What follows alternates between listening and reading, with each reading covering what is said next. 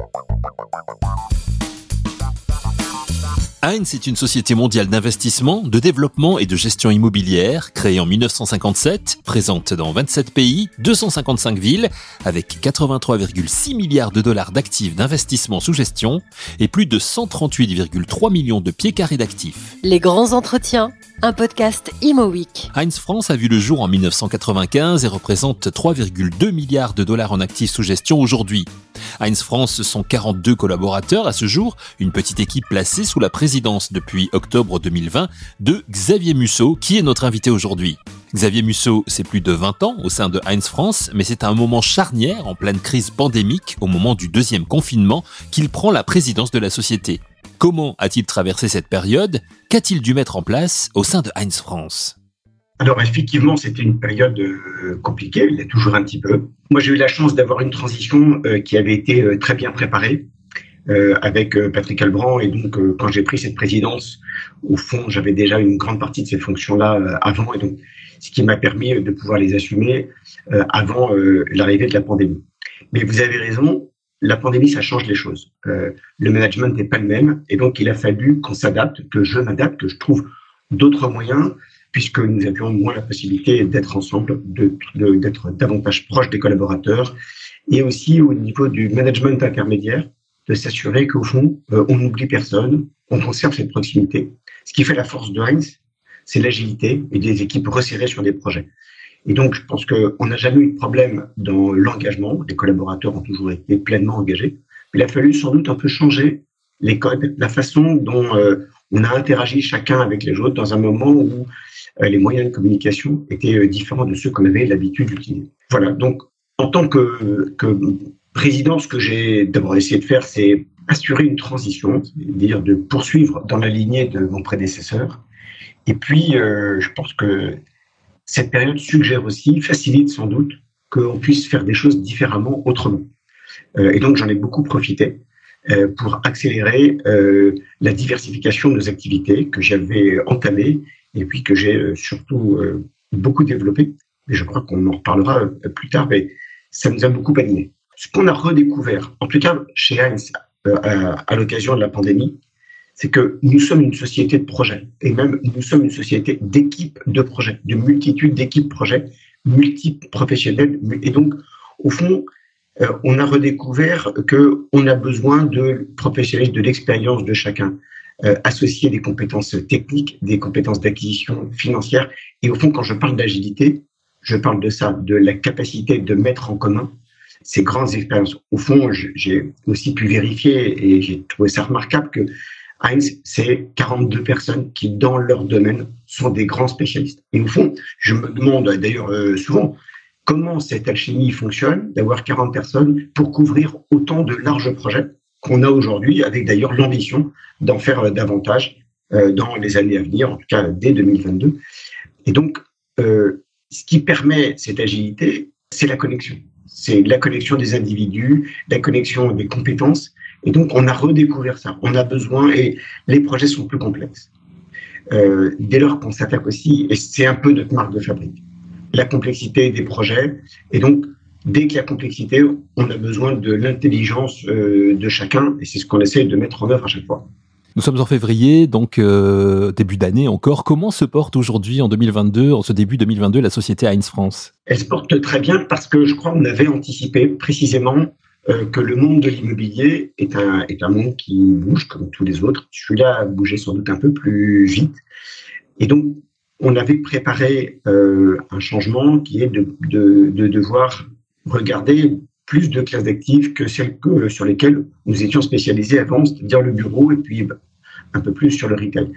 Euh, on, a, on est maintenant un acteur euh, global, donc on intervient dans la logistique et dans le résidentiel, en plus du bureau. Que, euh, ce que je veux vraiment passer comme message, c'est qu'on n'a on n'a jamais fait moins de bureaux. Nous sommes tout autant promoteurs de bureaux qu'avant. Nous ajoutons des compétences et nous ajoutons des classes d'actifs. Donc d'ailleurs, elles sont connectées au bureau. Ce qu'on verra de plus en plus, c'est des projets dits mixed use et donc qui permettent de voir dans un seul actif ou dans un projet avec plusieurs actifs euh, des, classes d'actifs différentes. Et ça, je crois que c'est un, enseignement important.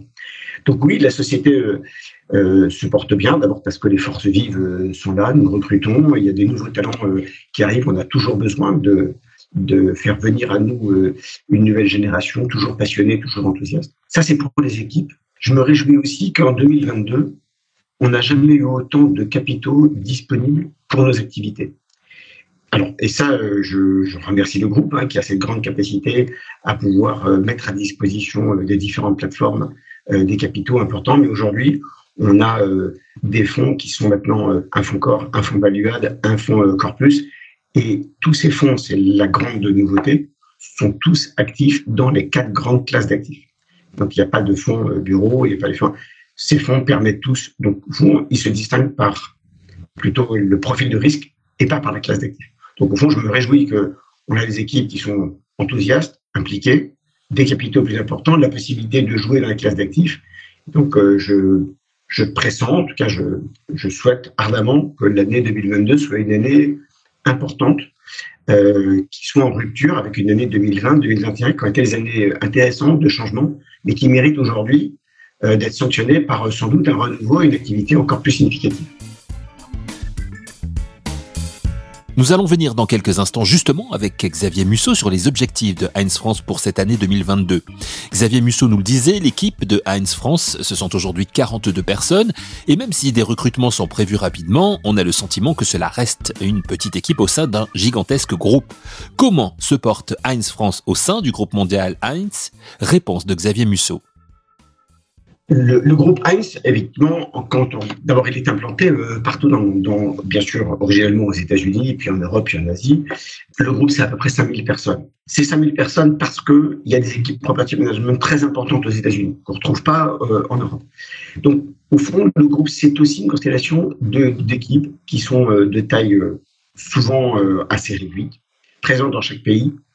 la France, donc on se situe dans la région Europe, il y a deux grands pays en Europe, France et Allemagne, sont les, pays historiques de Heinz, dans lesquels le groupe a investi euh, dès la fin des années 90. Donc, c'est deux pays euh, pivots. Et puis après, euh, l'Italie, l'Espagne et, tous les pays européens.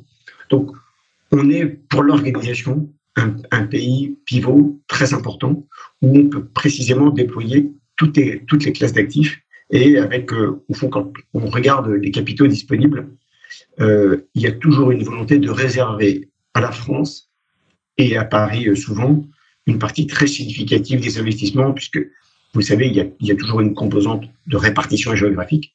donc la part de la France est, avec l'Allemagne toujours celle qui est la plus prépondérante. Donc on est une organisation euh, complète, historique, et sans doute avec beaucoup d'attentes du groupe. Alors, l'immobilier de bureau euh, est un secteur qui a souffert hein, et qui souffre encore, notamment en raison du développement du télétravail. Vous avez euh, répondu un petit peu à, la question déjà, mais comment est-ce que vous analysez euh, cette situation un petit peu inédite en fait que, le secteur a vécu? Comment on l'analyse? On, on, analyse en se disant c'est une évolution, sans doute pas une révolution, et elle prend du temps à analyser parce que au fond, elle dépend du comportement des entreprises. Et ce comportement, D'abord, il n'est pas monobloc, il est divers. Euh, toutes les entreprises ne sont pas les mêmes, les tailles d'entreprise, les secteurs d'activité n'ont pas toutes la même stratégie. Et ce que je constate surtout, c'est qu'elles n'ont pas encore trouvé ou mis en œuvre leur stratégie. Ce qu'on attend en réalité, c'est qu'un certain nombre d'entreprises mettent en place des plans à cinq ans. Et au fond, euh, qui dira plus ou moins de télétravail, plus ou moins de déménagement, plus ou moins d'organisation, plus ou moins de dire comment je vais m'organiser en tant qu'entreprise Est-ce que je souhaite conserver euh, les 15 000 mètres carrés que ou, ou plutôt partir à moins de 10 000 ou avoir des 7 000 Et donc, je pense que c'est ça qui me questionne. C'est quelle est la stratégie des entreprises? Bien sûr que c'est sans doute c'est compliqué et ce jeu ne sera pas à somme nulle. Mais il n'a jamais été de toute façon. Et donc, il y aura des gagnants et des perdants. Moi, ce que je constate quand même, ce qui m'anime, c'est que dans toutes les discussions, euh, dans les entreprises, l'immobilier est au cœur des débats.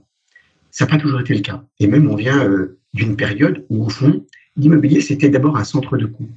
Et euh, où, pour rendre la société plus profitable, au fond, on éloignait les présences par cercle concentrique pour payer moins cher. Au fond, c'est pas ça qu'on voit aujourd'hui. On voit précisément le lieu questionne sur qu'est-ce que c'est que l'entreprise et qu'est-ce que c'est que le lieu de travail. Et donc, on y répond de plein de façons. Et encore une fois, chacun de manière différente. Mais au fond, on y répond en disant que le travail, c'est beaucoup plus que une somme de tâches qui peuvent être exécutées par X ou Y à tel ou tel endroit. C'est aussi une somme de connexions. Nous sommes des, êtres qui interagissons et par ces interactions, on est meilleur, plus agile, on est créateur de valeur. Et, donc, ce que je trouve intéressant, c'est que le lieu de travail doit proposer une expérience. Au fond, les entreprises, les employés aujourd'hui, ils, questionnent beaucoup sur une entreprise, elle est basée où? Comment vous organisez? Euh, le, le, lieu de travail intéresse plus, questionne sur les choix d'entreprise que peut faire tel ou tel. Et en ça, en fait, ça doit nous dire il y a un vrai intérêt aujourd'hui pour investir davantage dans le lieu de travail. Est-ce que c'est un lieu serviciel? Euh, Sans doute, mais c'est doit être un lieu de destination.